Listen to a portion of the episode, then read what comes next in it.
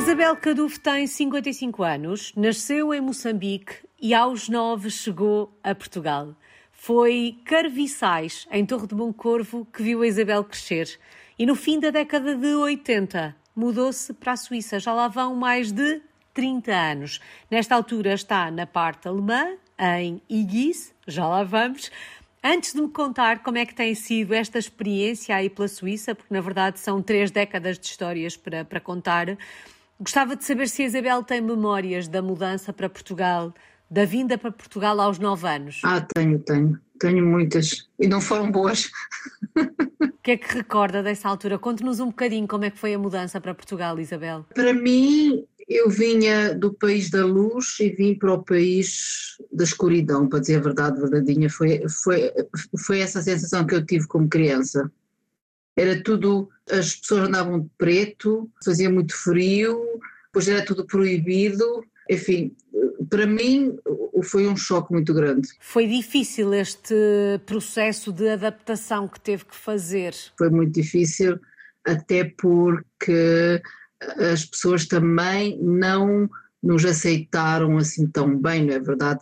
Com uma certa razão, claro, eu até compreendo, mas foi difícil porque nos primeiros tempos os portugueses não aceitavam os, os que vinham das colonias, porque vieram-lhes uh, tirar outros os trabalhos, evidentemente que eles tinham, tinham medo disso também nos fizeram sentir. E depois, e depois ainda por cima, eu, eu estava habituado a uma certa liberdade, uma alegria que havia muito lá, lá em Moçambique. E em Portugal é, é, tudo muito, estava toda a gente muito de preto, toda a gente não se podia andar de calções, não se podia andar de, enfim, era só mesmo proibições e essas coisas, por isso para mim foi como se eu tivesse vindo da luz para a escuridão, para dizer a verdade. Essa é uma, uma bela imagem. E a juntar a esta mudança, percebemos que foi difícil, eh, esse tal sentimento de rejeição, sentir que os que estão à nossa volta não nos querem bem, digamos assim, isso também deve aumentar esta dificuldade, não é? No processo de adaptação. Sim, quer dizer,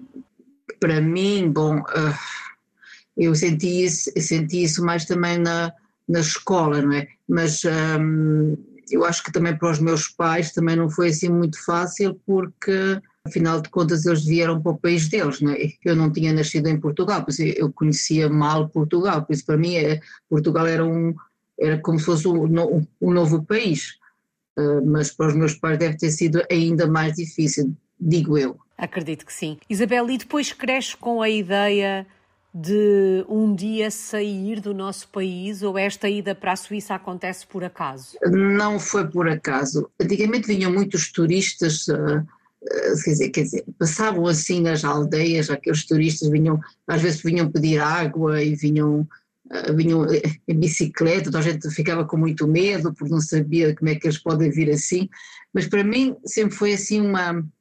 Eu sempre fiquei com aquela curiosidade de saber o que é que há para lá, o que é que há para lá mais de Portugal e essa minha vontade de, de percorrer o mundo sempre foi, sempre, sempre tive dentro de mim. A Suíça foi por acaso, por acaso eu queria ir para a Inglaterra, porque eu, como sabia muito bem o inglês, até era a minha ideia, mas como na Inglaterra eu não conhecia ninguém, e no final das contas também estava com um bocado de receio, não é? Saindo assim sozinha, vim para um país onde eu pelo menos conhecia aqui alguém, se houvesse alguma coisa, sempre tinha alguém que, com quem podia contar. Foi por isso que, esco que escolhi a Suíça. E na altura imaginou que passados 34 anos, mais não. de três décadas ainda estaria por aí? Não, não era a ideia. Aliás, não, não tinha ideia nenhuma, eu queria mesmo era ver outras coisas, ver o mundo, a minha vontade mesmo de espairecer. Talvez tenha, talvez tenha um pouco a ver também com essa história da escuridão e, de, não sei, talvez uh, tivesse à procura da minha luz, talvez. Não sei.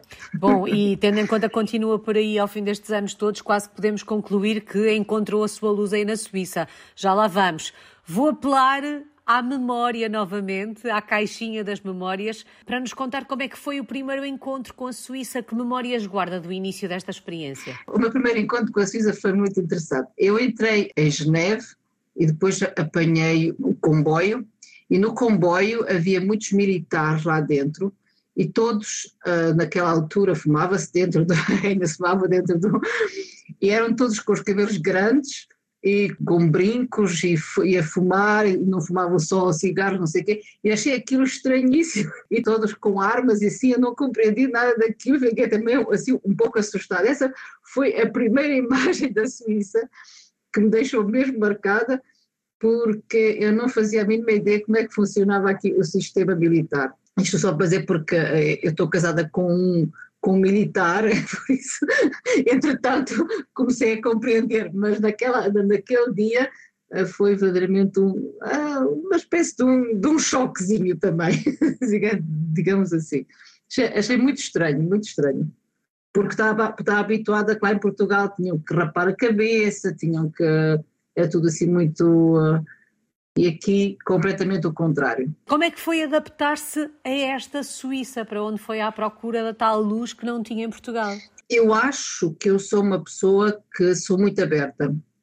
tenho muita curiosidade e uma, e uma das coisas que eu também gosto muito, eu, eu, gosto de pessoas, de pessoas em geral. Eu gosto das pessoas, eu, eu gosto de, de me explicar os comportamentos das pessoas. Sei lá, sempre tive facilidade e como falo muitas línguas também, sempre tive facilidade em, em, em, conversar com as pessoas. Por isso não foi para mim muito difícil. Acho que o mais difícil para mim foi compreender que os portugueses que aqui estão na Suíça não são a mesma coisa que os portugueses que estavam em Moçambique. Essa foi a minha primeira lição que me custou mais porque o sentimento que nós tínhamos em Moçambique de sermos todos irmãos e sermos todos uns com os outros e de sermos, uh, nos ajudarmos uns aos outros, não se passa aqui.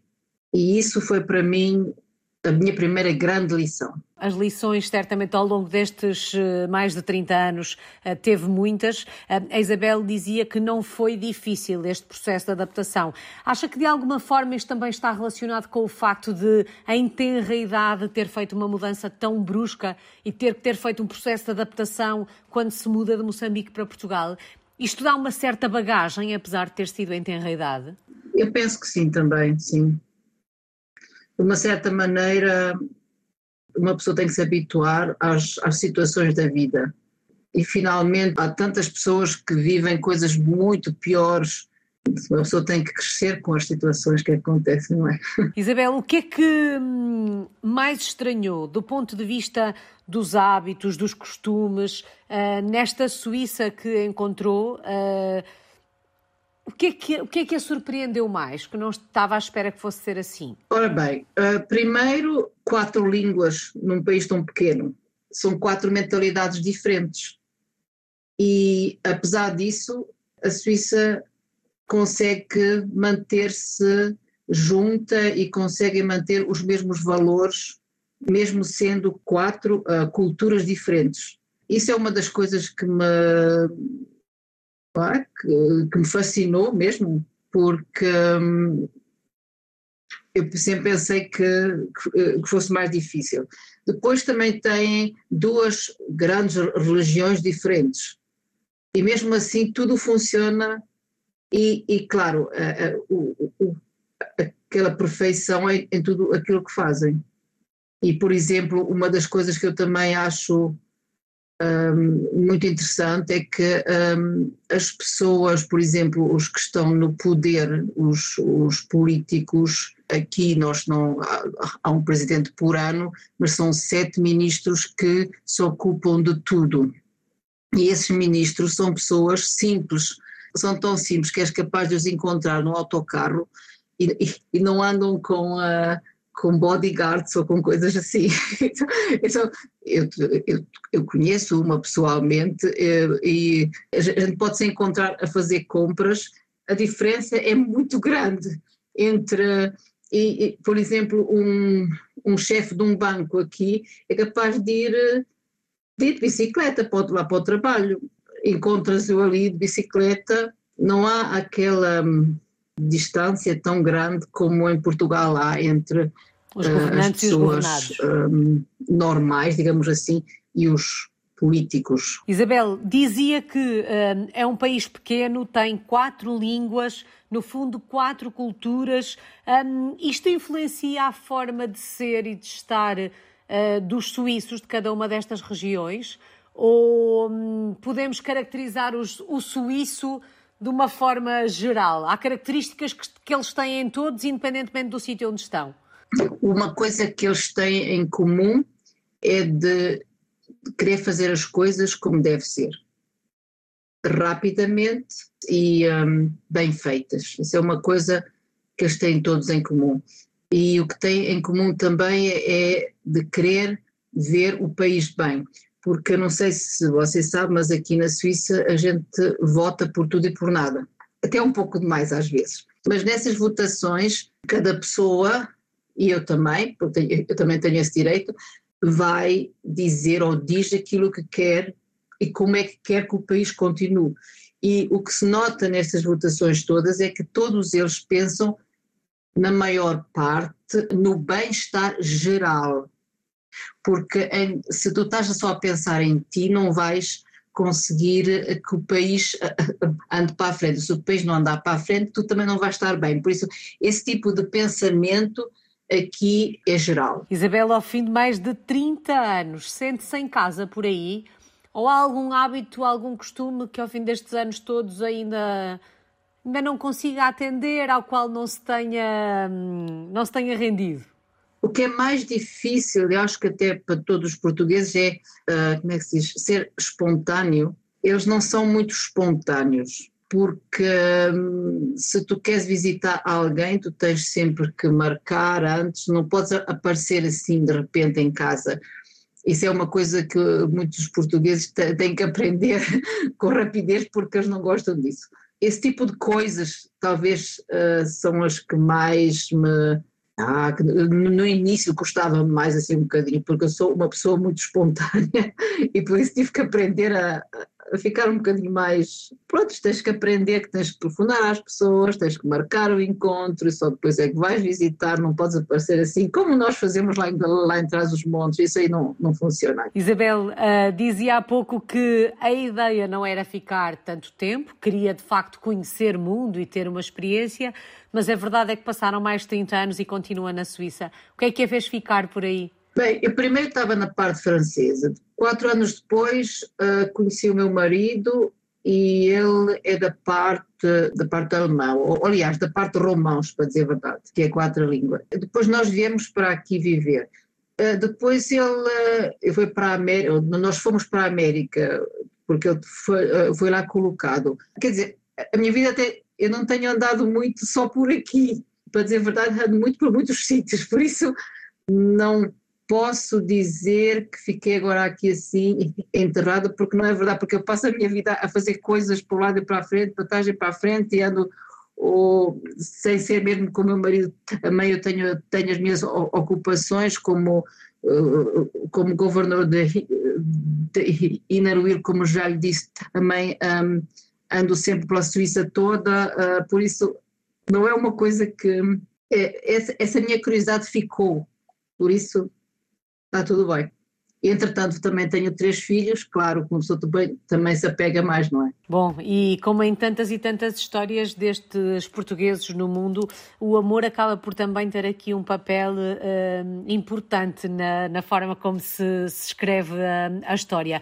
Falava agora dos filhos. Filhos de mãe portuguesa, pai suíço, estão a crescer na Suíça. Tenho a preocupação, tenho o cuidado de lhes fazer a passagem de testemunho do que é ser português? Tento. Não é muito fácil, mas tento sim. Mas como, como o meu marido gosta muito de ir a Portugal e gosta muito de passar lá tempos em Carviçais, eu penso que quando os meus filhos passarem essa idade difícil, já está difícil, já, já está, está quase a acabar, eles vão voltar a ter mais, mais atenção outra vez pelo país. Por enquanto, nesta, nesta fase, nesta idade, entre os 15 e os 25, é um bocado difícil, ainda se estão a tentar encontrar eles mesmos, por isso. Mas, o, por exemplo, o mais velho já disse que para o ano ele vai lá com a namorada, por isso. Mais tarde ou mais cedo eles vão voltar a, a, Às raízes. Às mais, Às raízes, neste talvez. caso da mãe. Eu espero que sim, não é? Dizia a Isabel que também tem as suas obrigações. Eu sei que tem alguns projetos em mãos. Um, quer falar-nos um bocadinho da- da- dos projetos que faz, que tem desenvolvido por aí? Uma das coisas que eu criei com, com umas mulheres aqui suíças eh, foi eh, uma associação para ir buscar os alimentos que, os, que as lojas deitam fora ou, ou que não podem mais vender. Nós vamos buscar, nós arranjamos eh, sítio para lá para pôr essas coisas e as pessoas podem ir lá buscar de graça as coisas. É uma hum, dá muito trabalho, porque tens que arranjar pessoal que, que, hum, de confiança, tens que arranjar pessoas que venham, que tenham um carro, que tenham vontade de trabalhar, não é? Que também às vezes também é difícil hoje em dia. Porque estamos a falar de trabalho voluntário não remunerado, não é? Exatamente, aqui, aqui há muito e eu já faço esses, esses, esses trabalhos não remunerados já, já, já há muitos anos e, e, há, e aqui há muita gente que faz, eh, faz esse tipo de coisas há muito, e aliás também é uma das coisas que faz com- que o país ande para a frente, também é isso, não é? É que muita gente que quer e que dá de si mais do que aquilo que lhe pedem.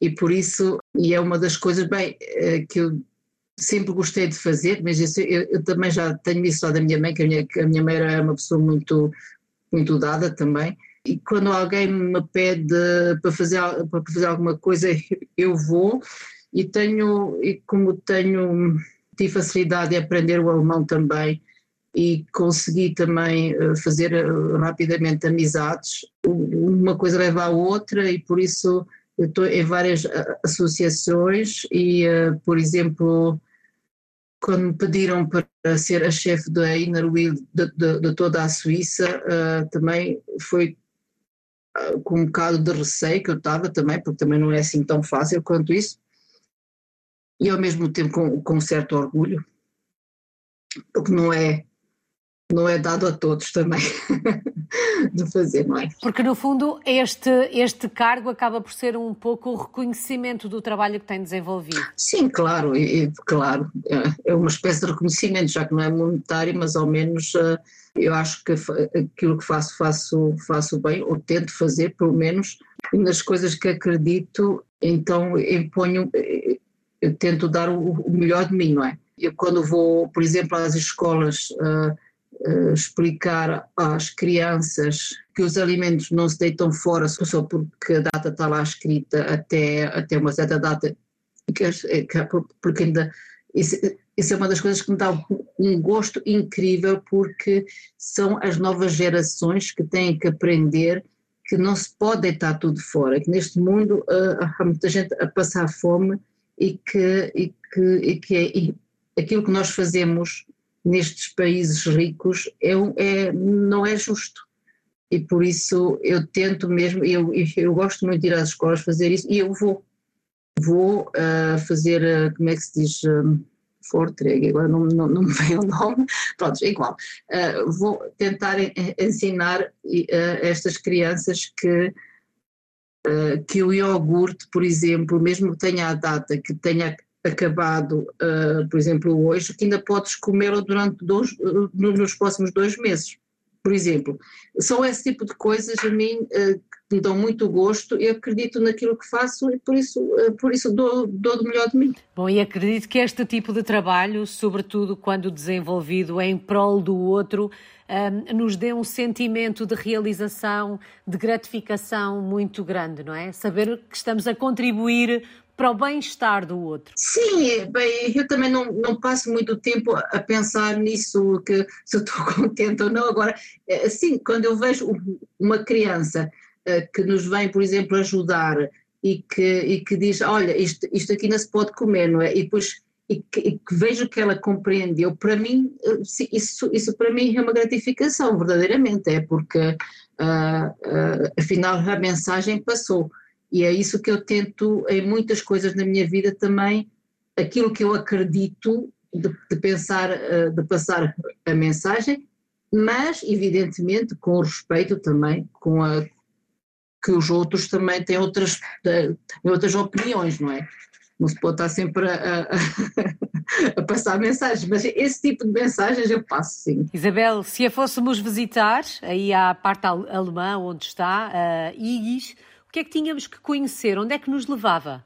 E nós íamos para a montanha, evidentemente, que aqui as montanhas são, são muito grandes. íamos logo para a montanha, porque é uma coisa que eu adoro, é ir lá para cima, lá, lá para a montanha e, e observar cá, cá para baixo. Nós íamos, nós íamos andar um bocadinho. É bem-vinda. Roupa confortável para fazer essa, esses passeios. Isabel, imagino que quando olha para o futuro, um, seja aí na Suíça que se vê com a sua família. O meu marido vê-se mais a, a a passar o tempo lá da, da reforma em Portugal. É engraçado. Uau! Porque ele gosta muito de lá. É, é engraçado que o meu marido diz que quando está em Carviçais que ele consegue uh, respirar melhor.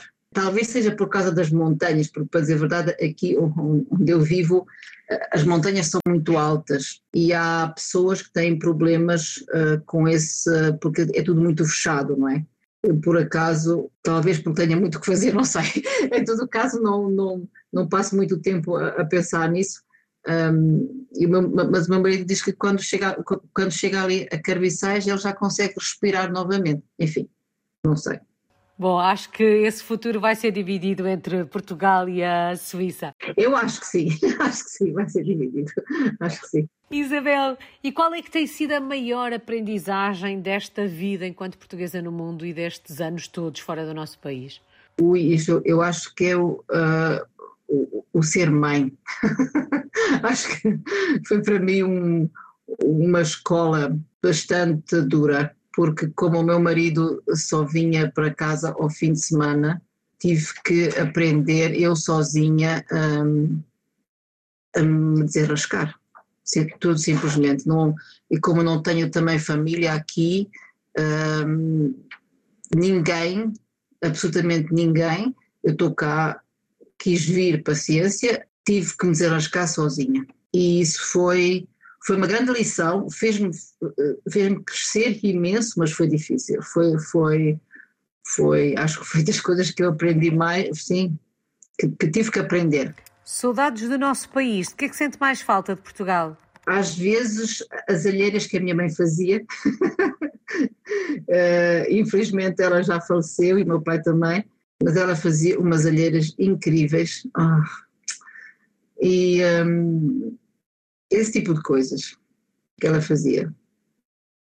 Faz muitas saudades, sim. Acredito que sim. Isabel, se tivesse que escolher uma palavra para resumir a sua história enquanto portuguesa no mundo, que palavra escolhia? talvez duas palavras: ultrapassar as fronteiras. E está tudo dito. Muito obrigada, Isabel Caduf. Está em Igis, na Suíça. É uma portuguesa no mundo desde 1989. Só falta mesmo desejar-lhe um feliz ano novo. Muito obrigada, igualmente.